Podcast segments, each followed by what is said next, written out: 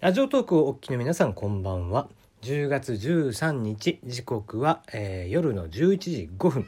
23時5分を過ぎました。テリーのよもやますぎる部屋土日版です。えー皆さんいかがお過ごしでしょうか？テリーです。えーこの番組は通常だと、えー平日の場合はですね、えニュースとか話題とか僕が気になったやつを拾って、えそれに対してコメントをしていくという感じなんですが、まあ土日なのでニュースが少なめということもありまして、土日はフリートークという感じでやっております。はい。なので今日は土日版です。えっ、と、まあお知らせというかね、えさっきか、えー、ナナミュージックを上げていまして、えー今回ね、あの、天という、あの、怪事を書いた福本先生の、えー、麻雀の漫画家、それの実写化、岸谷五郎さんとかがやっているやつの主題歌、えー、ザ・イエローモンキーのテントウムシという曲をやっていますので、まあ、まだアコギバージョンしか出てなくて、バンドバージョン出てなかったんで、えー、取り急ぎ、アコギバージョンで、えー伴奏を見つけましたんで、それ歌ってますんで、まあよかったら、えー聞いてください。漢字でですね、天の道の虫と書いて、テントウムシと読むそうですね。まあこれもともとテントウムシってそう書くんですって、えー全然知らなかったですね。随分と、えー神がかったね、えー名前だなと、えーいう感じでございますな。うん。えー、まあ今週10月13日ということで、ひとしきりね、10月スタートのアニメとかも、えーもう全部始まって、まあ逆にね、銀玉なんかは先週日曜日に終わったっていう、14回で終わってね、えーまた終わる終わる詐欺で、えー後半は特番っていう形で、なんか終わる終わる詐欺裁判っていうのをやってましたけどね。うん。まあ、銀玉らしい終わり方だったなと。えーまあ、個人的にはどうしてもね、12月からの、えー最終、最終の最終シリーズですか。まあ、終わんなくていいと思うんだけどね、銀玉なんかは別に。うん もはや、ギャグがね、あのー中心でやれば別にさ、終わんなくていいとは思うんですが、まあまあ、何ですかね、空知先生も新しいの書きたくなったのかな？そろそろ違うのも書きたい頃なんでしょうかね。うん、そんな中で、えー10月期いろいろアニメも始まっておりまして、ソードアートオンライン第、え2期、いや3期ですか。えーとある、えー魔術のインデックスの3期ですね。えーゴブリンスレイヤーとかジョジョとか、まあ話題のものもたくさんありますが、えーまあ僕的にはあんまり、えー話題にはなってないけど、ちょっと面白そうだなと思ったのはダブルデッカー、ダグキリルですね。えーと、まああれですよ。えー、タイバニーのスタッフがね、えー勢揃いして、キャラクターデザインもまた、えー、桂先生が、えーやっていると。まあ、桂先生といえばウィングマンとかね、えービデオガールとかアイズとか。まあ、僕ら世代だと一番ザストフィットスなでビデオガール。うん、若い子たちだとアイズ。で、もっと若い子だと Z マンですよね。うん。まあ、とにかく日本の漫画家史上ね、えー女性のお尻を描かしたら、まあ、右に出る者はいないと言われる桂先生がキャラクターデザインをやっていると。ね、えーなので、まあ、見た感じは非常にね、その、えー、タイバニに似た感じにもなっていますが、うん、まあでも、うん、なんだろうな、まあ声を見ていると、あの、なんだろうね、そのアニメ信者の子たちの悪い癖というか、フラットに見てくんないよね。うん、どうしてもその、えー例えばね、えー今昭和元禄落語真珠がアニメで始まっていて、それのね、アニメと実写、まだそれは、えっ、と、アニメ版、まあ僕もドドラマ版は予告編しか見てないですけど、その、えー実写版とアニメ版のその空気感の違いとかっていうのを比較するんであればまだわかります。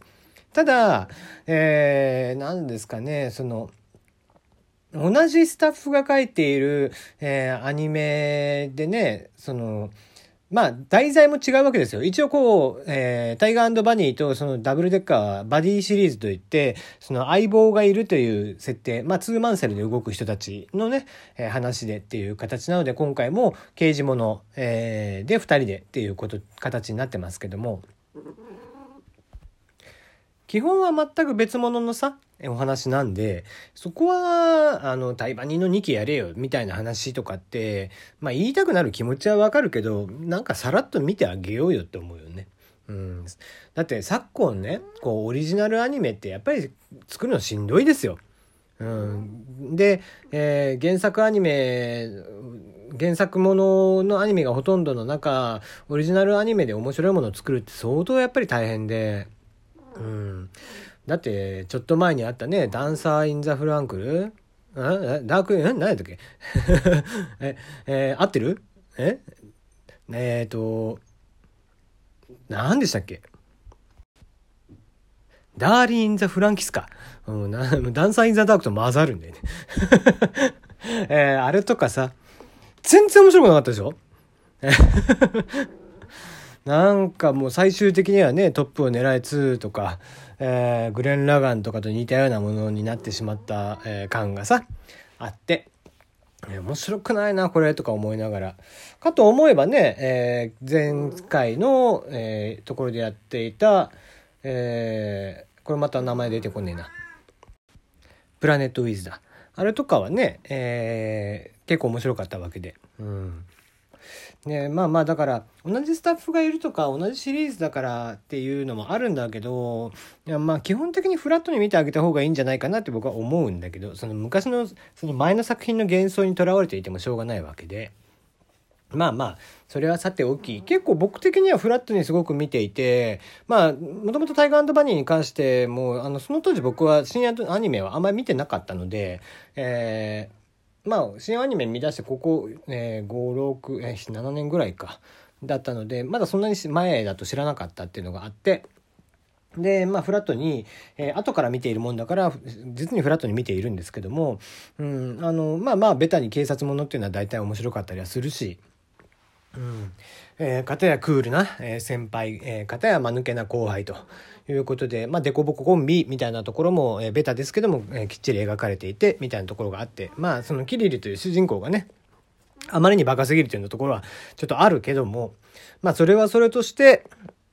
個人的には結構面白くできてるんじゃないかなとは思ってますけどね。うん。まあ今んとこ、第1話から第2話、第3話と、えーまあアニメの方は、えー地上波が後からなんですよね。えー配信の方が先行配信をしていて、えなので明日の夜が第3話。で、えっ、と、配信系 D アニメストアとか Hulu とか、えそこら辺だと第4話がもう配信になるという、面白い形式をとっていますね。うん。まあ珍しいパターンですよね、そういうのも。うん、まあ間違いない、まあ、結構面白いとは思うんですけどねあんまり評判ではないからやっぱりこうアニ歌の子たちのそういう偏見っていうのはちょっと、えーいかがなもんかなっていつも思いながら見てますねまあもっとフラットに見てほしいなと思うところですね。うん、えーあとそうですね、まあ、最近見た、話題で言いますと、えー大江まりちゃん、大江まり子アナウンサーですね、えーテレビ東京ですけども、えー現在はワールドビジネスサテライトのメインアンカーをやっていますが、えーもうすぐ40歳の誕生日を迎えるということで、まあ記念にね、えー何かできないかみたいなことをツイッターでつぶやいていたら三村さんがもやさま出ればと言っていて、えーもやさまのプロデューサーである伊藤 P も、えーそれに対して、えー検討をしますと、えー前処しますみたいなことを、えーおっしゃっていて、もしかしたら近々ね、えーもやさまに、えー久々にまた出るかもしれませんと。えー10周年記念の時だったっけな、えー福田アナも含め、えー、加納、えーアナ、え3人がね、初めて揃ったみたいな時がありましたけどもやっぱりうんいつまでたってもこうあのサマーズと大江まりちゃんの3人の姿っていうのはあの僕らにとっては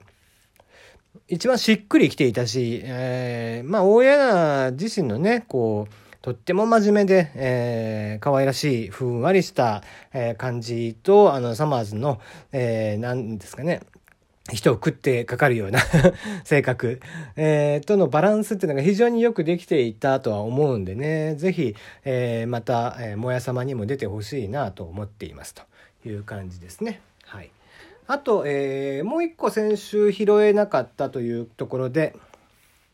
えー鳥越俊太郎さんですね。えーまあ、ジャーナリスト、えーもう現在78歳になりますけども、この間、えーなんかインタビューかなんかで、えー私たちは現金世代ですと、支払いはキャッシュでないと落ち着かないということで、まあ、電子マネーが普及していっている今の現在、えーキャッシュカードとか、えークレジットカードとか、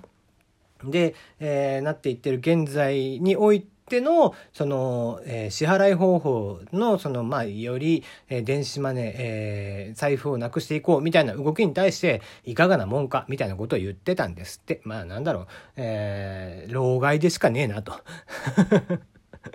もうただただ老害でしかねえなっていうね。うんあの、すごい、